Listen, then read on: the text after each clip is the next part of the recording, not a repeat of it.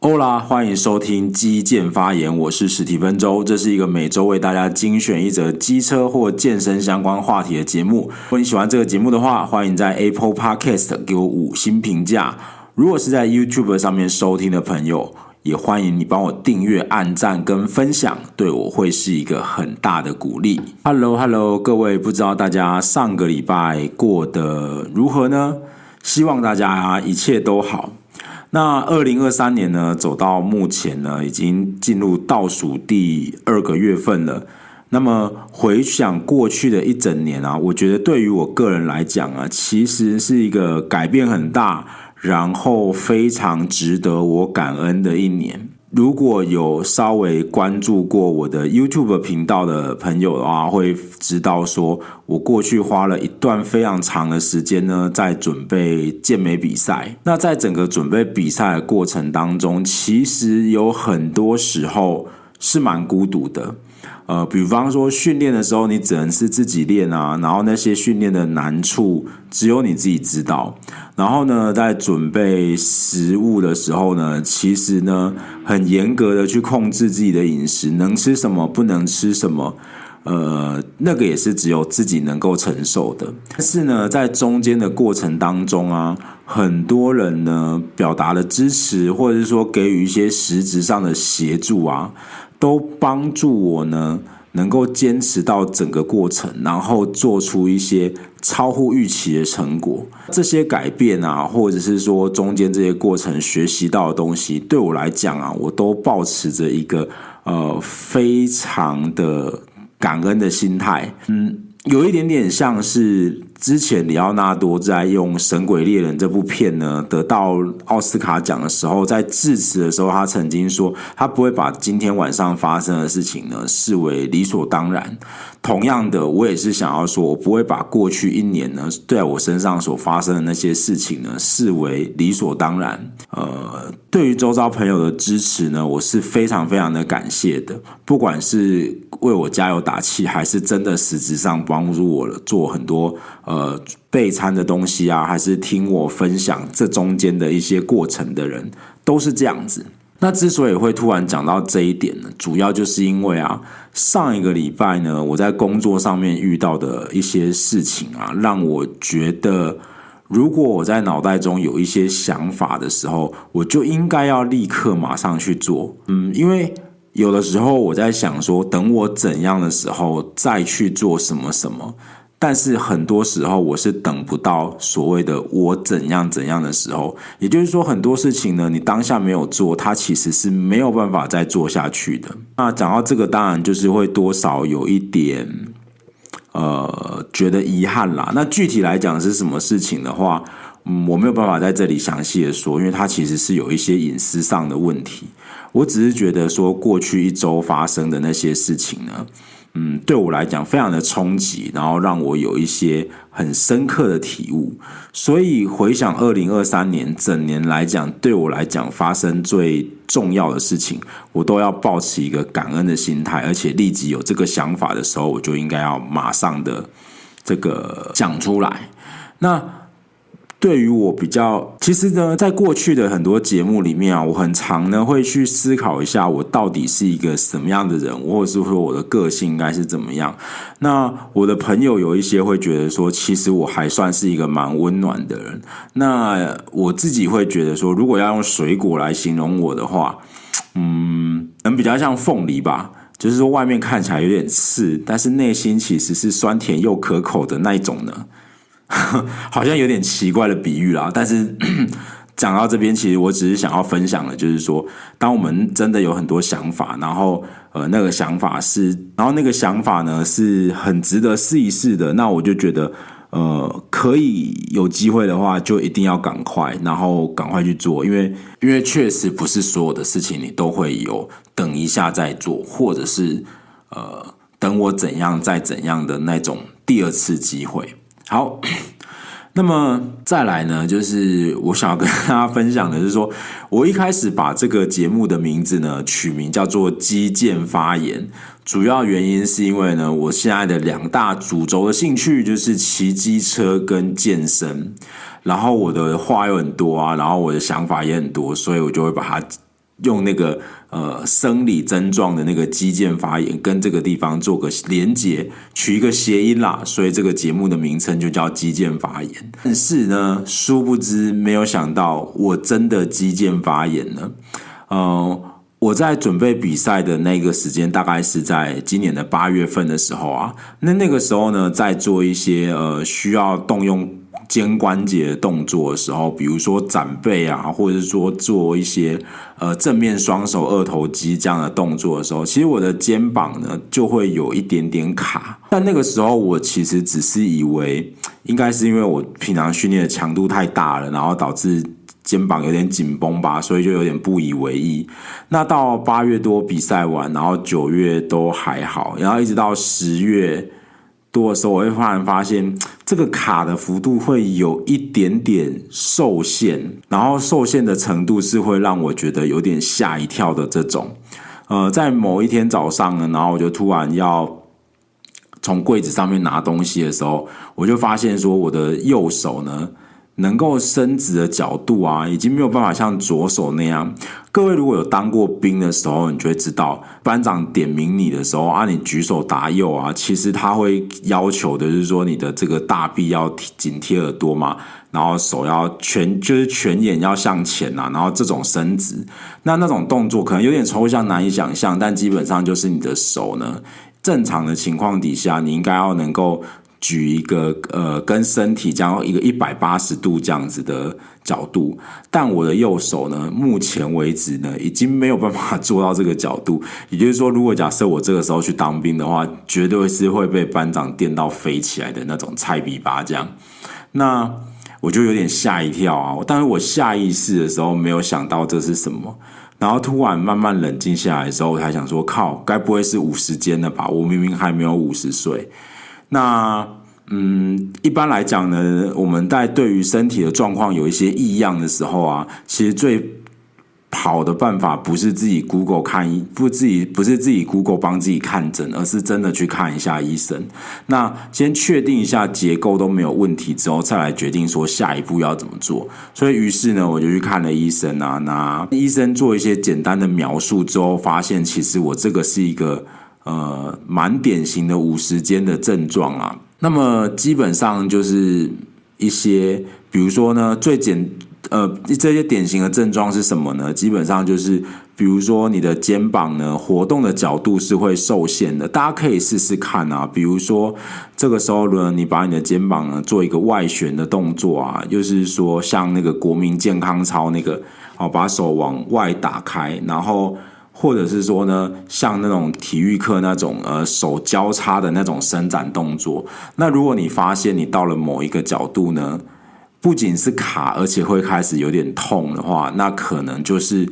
呃初步的是肌腱发炎的症状啊。那可能就要再去做一下详细的检查。那么我基本上就是这样子，基本上像是我如果侧睡，然后我如果的我的。右肩膀啊，去压就是右肩膀压着的话，那我会超级痛。我印象中很深刻，就是在这个礼拜有一次在洗碗的时候，因为把那个碗叠叠叠，然后呢，因为我去拿东西不小心推倒了那个我叠起来的那一叠碗，那我下意识就是用右手赶快很迅速的想要伸过去要把它扶起来，那就是这个回的动作啊。然后因为这个角度有点偏大，那我就。痛到不行，然后那个碗 我就洗几个碗而已，我就洗了半个小时这样。好了，那现在怎么办呢？基本上就是先做一些基础的物理治疗啊，然后呃适度的松开肩关节啊。那如果假设没有办法的话呢，那下一步呢就是去打类固醇，然后把那个地方有点像是打进去，然后把那个关节囊的部分把它撑开，那就会得到一个立即的改善，然后。再来就是要去增加一些这个肩部关节的小肌群的训练啦，基本上就是目前的方向是这个样子。那如果之后呢，呃，有一些更进一步的成果，我再跟大家讲。所以我只是觉得非常有趣。我的名字节目取名叫做“肌健发言”，结果我本人真的肌健发言了。好啦，那今天这一期节目呢，想要跟大家聊聊的是最近在车圈的重要的事情，那就是缩写代号为 ECMA 的米兰国际车展。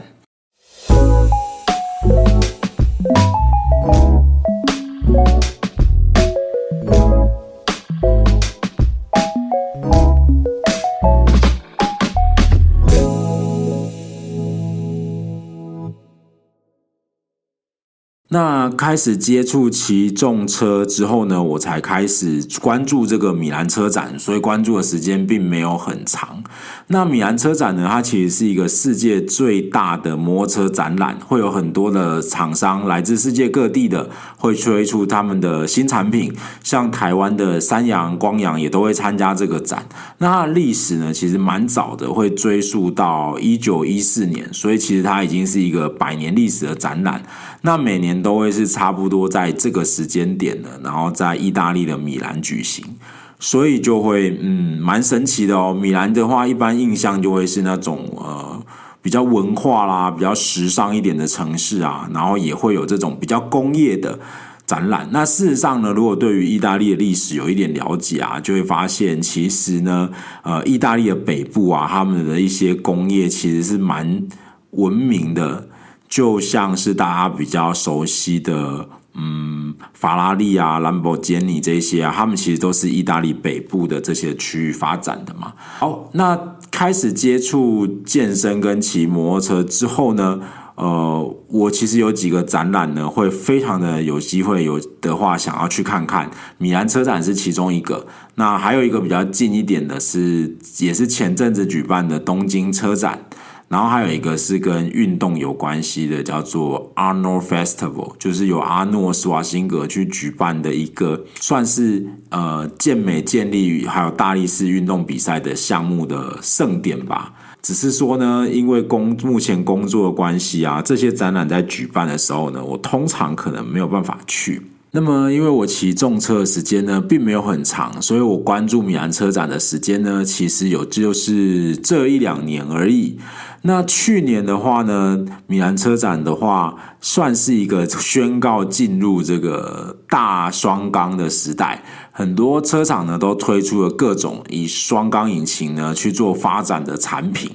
那其实呢，呃，随着所有的交通工具呢慢慢进入电的时代啊，已经很少有厂商会愿意投注资源在进行这个内燃机引擎的开发啦。所以基本上就会开发了一颗引擎之后，或者是调整了一个引擎架构之后，会希望利用这个新的引擎架构呢，去发展一些不同的车款，然后拿来卖这样子，有一点点像是。嗯，汽车界那种模组化设计的感觉，比较知名的这种模组化概念呢，比比方说 VAG 集团旗下呢有 Volkswagen、有 Skoda、有奥迪、有保时捷，那他们在某些车款上面呢，可能会共用相同的底盘设计，然后再加由呃各个子公司呢去做不一样的他们拿手的那种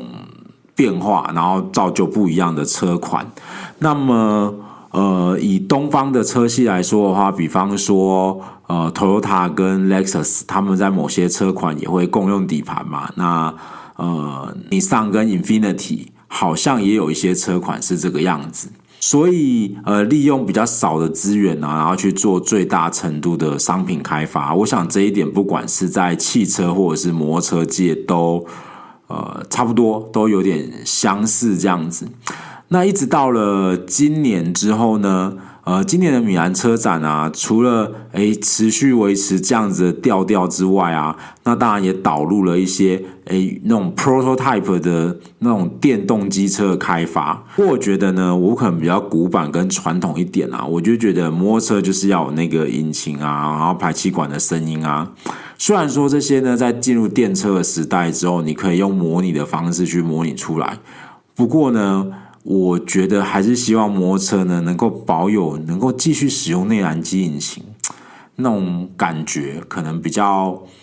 呃自然，比较有味道吧。但我也不知道未来的电车的发展会是怎么样。然后进入到摩托车世界之后呢，会让摩托车带来怎么样新的革新？那就可以稍微拭目以待一下啦。好了，那讲到米兰车展呢，我觉得呢，这次整体关注各种新闻之后，对我来讲最印象深刻的厂商呢，应该就是宏达了吧。其实严格说起来呢，我一直以来都不是一个本田的粉丝。嗯，这个原因呢，会有一点点像是那种你一定有遇过一些呃，讲说你可能有听过什么音乐的时候，然后你讲出五月天会被鄙视的那种朋友，就有点像是说我听乐一定要听那种所谓的 underground 的乐团，我才叫做懂音乐。那呃。本田对于我来讲啊，就有点像是摩托车界的五月天吧。然后我就是那种听团仔，我只听那种 underground 的那种地下乐团这样。所以我一开始在选摩托车的时候啊，我就优先排除掉了本本田这个品牌。那我其实发现我不是第一次这样子啦，因为我以前在呃疯玩相机摄影的时候啊，一开始的时候呢，如果你年纪够大，你一定听过一句话，就是说如果你要拍漂亮的人像啊，那你一定要拿 Canon 的相机啊。呃，我那个时候就是对这个很抗拒，所以我第一台相机呢选的不是 Canon，而是选择 Nikon，而且是那个时候有点算是。不老战神吧低九十。所以如果你的摄影年资够久，你一定知道我在讲什么。那我当了几年的你控粉之后呢，才跳去收你的无反的大相机这样。那那时候的理由都是比较。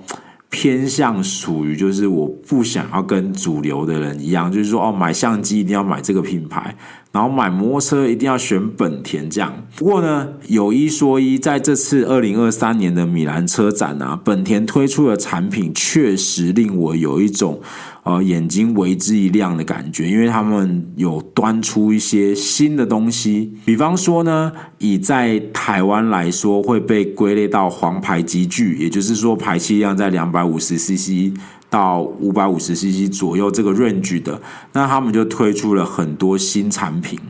在目前有贩售的。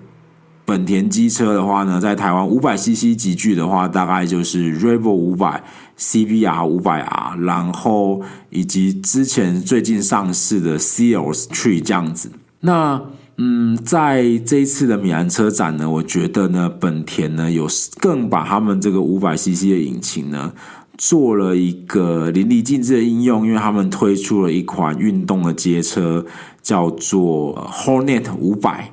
然后呢。呃，也推出了一款那种旅行取向的呃多功能车 NX 五百，那么当然也包含了革新哦，稍微更新配备的呃 CBR 五百啊我就觉得哇，本田真的。不愧是本田，推出了很多这些产品。那不确定台湾本田会不会引进啦，但是我很是很高兴说，哎，还是有厂商呢持续的在开发这种新的产品线这样子。那当然，因为是新的版本的世代的摩托车推出啊，所以一些呃现在的消费者会在意的，像是电控的系统啊，他们也都是给的还相当的呃不错。那我我会觉得说，哎，在这个黄牌级距的这个战场啊，哎，其实之后应该会蛮热闹的，因为除了本田之外，呃，欧洲品牌的 Aprilia 他们也推出了应该会很热卖的仿赛四五七，呃，有一些水货商已经有预先先偷接单了嘛，啊，我就就觉得，哎，还是可以看到摩托车呢，呃的市场有点蓬勃，然后有点热闹，这个感觉真的很好。虽然我不知道说呢，把电呢。导入了摩托车之后，会让摩托车呈现怎么样的面貌？在这次的国际米兰车展当中啊，也是有一些厂家呢，他们推出了电车的原型车，或者说概念车那种 prototype 的车这样子。所以我其实个人还是蛮期待说，诶，如果电车的选择呢，诶，可以更多一点，然后价格更亲民一点，然后普及到摩托车的世界的时候，我是很好奇那个最后带来的改变会是什么。那呃，相较之下呢，我就对于诶，Kawasaki 这个厂牌呢，感到一阵非常非常的失望。那么基本上呢，因为我的前一台车是卡瓦萨 k 的另加六五零啊，所以理论上我可以说是一个川崎的粉。但是呢，经过这几年下来之后，我觉得对于我来讲啊，我应该会算是有一种由粉转黑的那种感觉。别人是黑川普，我是黑川崎。那川崎在这次国际米兰车展上面推出的东西是什么呢？诶，其实没有很多。那主要呢，就是诶，他们把排气量提升了，推出了这个 Ninja 500这个车系。然后呢，它有两种版本，有 Keyless 的 SE 版，没有 Keyless 的一般版，就这样。那呃，如果你是对于呃 Kawasaki 的 Ninja 车系有长期关注的朋友啊，你就会发现它其实产品线很完整啦。然后有从台湾没有进的 ZS 二五 R，然后呃到忍者四百 ZS 四 R，然后另加六五零，呃另加六 R。然后十 R 这样，那家族化哦，家族化的外观的结果就是让这些车呢一字排开之后，如果你没有特别去看型号的话，其实它们长得呢基本上是一模一样。但是呢，你可以认得出来的东西是什么呢？诶，就是他们的前叉哦，就是除了那些仿赛等级的车款之外，其他的车款呢，基本上都还在用万年正叉，即使是很多人会买来跑赛道的 Ninja 400也不例外。那今年很多车厂呢，其实是把他们呃所谓在台湾的黄牌级距的车呢，去做了一个排气量的提升，因为这样子的话，会让他们更能够有机会通过比较严格的欧盟环保法规。那同时在提升排气量的时候，其实我觉得别家厂家呢是比较有诚意的，因为他们的配备啊给的都比我大川崎要多上太多了。除了我刚刚讲的万年正差之外啊，嗯，其他的包含一些可能循迹啊，或者是动力模式啊，或者是仪表连接，或者是什么，呃，总而言之呢，那个电控呢，会远远的比说比在川崎推出来的这个车款呢来的多。那我当时知道川崎要推出定价五百的时候，我真的是觉得哈。真是太没长，太也太不长进了吧！相较于你的其他同级的竞争对手，都已经换上了更丰富的电控，然后使用上了倒立式的前叉。那么我就不知道呢，你除了呃把排气量做提升，然后你的外观什么的都维持跟原本一样，那我是就真的找不到一个理由可以觉得说，诶，如果对于要买车的新手来讲，我愿意推荐川崎的理由是什么？那详细节的东西呢，不是只有发生在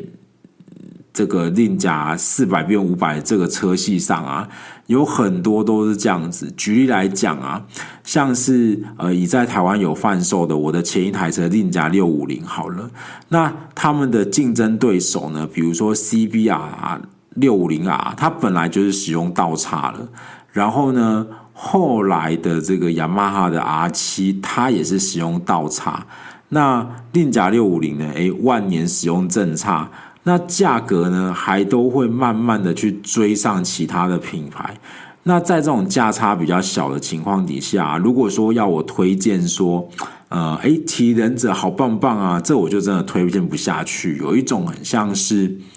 呃，睁着眼睛说瞎话的这种感觉，我是搞不懂啦。我这个川崎的策略是怎么回事？然后你的竞争对手都换上了更新更好，然后看起来视觉上视觉上呃冲击力更强的配备，但是你好像是有点在原地踏步的这种感觉。所以我整体而言呢，在这次的国际米兰车展啊，我对于川崎本身呢是一个呃抱持了极大的失望，这样。你可以说它就是一种因爱生恨的结果啦。那刚刚呢，我一直提到了所谓的这个倒叉，倒叉好像倒叉很好之外，那倒叉到底好在哪里呢？第一个，除了在视觉上呢，它看起来真的比较高级，而且比较帅之外啊，但它其实是有一些实际上的用处的。那我们简单的呢，诶，针对摩托车的悬吊系统呢，在节目的这个地方跟大家做一个简单的介绍啊。一般来讲，我们摩托车使用的悬吊呢，会有正立式、然后倒立式跟多连管。那 B N W 的话比较特别，它会有所谓的 tail lever 这种比较特殊架构的专利设计，那我们就暂且不谈，我们就谈这种在路上比较容易看到的正立式跟倒立式啊。那一般来讲呢，这个。正立式或倒立式的这个前悬吊系统啊，它其实基本上是有点有一根比较粗的内外管，然后有一根比较细的内管组成的那种潜望式的结构。嗯，你可以把它想象成，如果你看过《神鬼奇航》好了，然后那个 Jack Sparrow 拿出来的那个望远镜那种伸长的构造。基本上就是这种摩托车悬吊的一部分啦。这么讲其实会有一点点不是非常的正确，因为悬吊系统包含了很多东西啊，比如说车架、前叉、后避震、摇臂，这些都是整个车架悬吊系统的一部分啦。那因为我刚刚在前面的主题里面主要是针对前叉来讲嘛，所以我就在这里继续往前叉的方向来讲。那前这个摩托车的悬吊系统，它有一个主要的功能啊，应该说两个，它就是影响到摩托车的操控性跟骑乘的舒适性。我们讲到这个前叉里面呢，它主要是由几个东西组成，比如说有一根比较粗的外管，一根比较细的内管。那在这个里面呢，会有弹簧、阻尼器，然后一些。呃，轴类的东西，然后去组成了一个有弹性的系统。那这个弹性的系统的话呢，它对于操控性的影响会是什么呢？我们在这里先简单的定义一下操控性好了。那所谓的操控性，指的是说你能够平顺有效率的呢，去对出对应摩托车的情况去做出一些操作动作。那比方说是车轮的贴地性啊，车身的稳定度啊，这些都是属于操控性的一环。那么使用一个适当的前叉的话，它会使得你在路上呃路上行驶的时候遇到一些凹凸不平的状况，那个贴地性呢会更佳。那使用倒立式前叉的话，它会有一个。呃，很明显的优势就是因为它的簧下重量是比较少的，所以它对于路面的反应程度啊是比较灵敏的。用一个简单的例子来讲啊，呃，我们使用倒立式的前叉呢，就是比较粗的部分在上面的这种，然后连接到你龙头把手的这种，你可以把它简单想象一下，就是说你现在呢，呃，把好，把球呢丢到墙壁上好了。那这个时候呢，球呢是会呃弹回来的嘛？那如果那这个时候呢，球的墙因为墙壁的质量是比球大的很多啦，所以它其实呃就物理学上来讲，你可以把它理解成为是某种很像碰撞的概念。好，那我们去丢墙壁的时候呢，基本上墙壁不会动嘛，所以这个时候的话，你。那墙那那种比较粗的部分呢，是连接到这个把手的部分啊，所以这个时候车体的刚性呢，其实是会增加的。那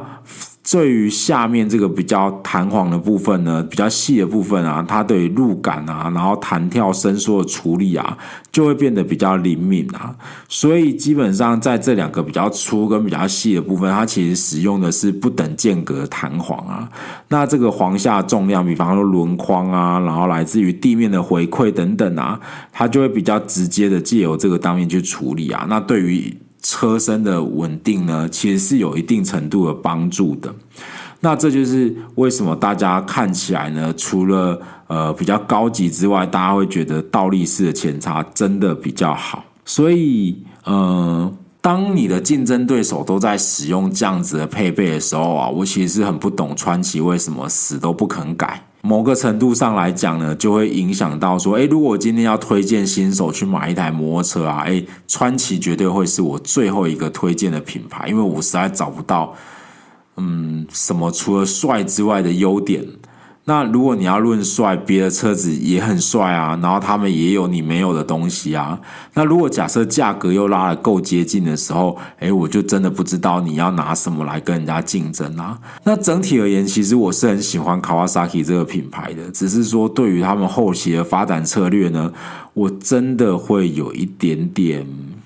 没有办法理解。好啦，那如果大家对于说呢，讲这个悬吊的话题啊有点兴趣的话，也许下一次呢，我就可以在呃节目里面再讲得更详细一点。好啦，已经录到这个程度了，所以如果你喜欢这个节目的话，欢迎在 Apple Podcast 给我五星评价。那如果你喜欢，你是在 YouTube 上面收听的话，也不要忘记帮我订阅、按赞、分享。那我们就下一期节目再见喽，Goodbye。Música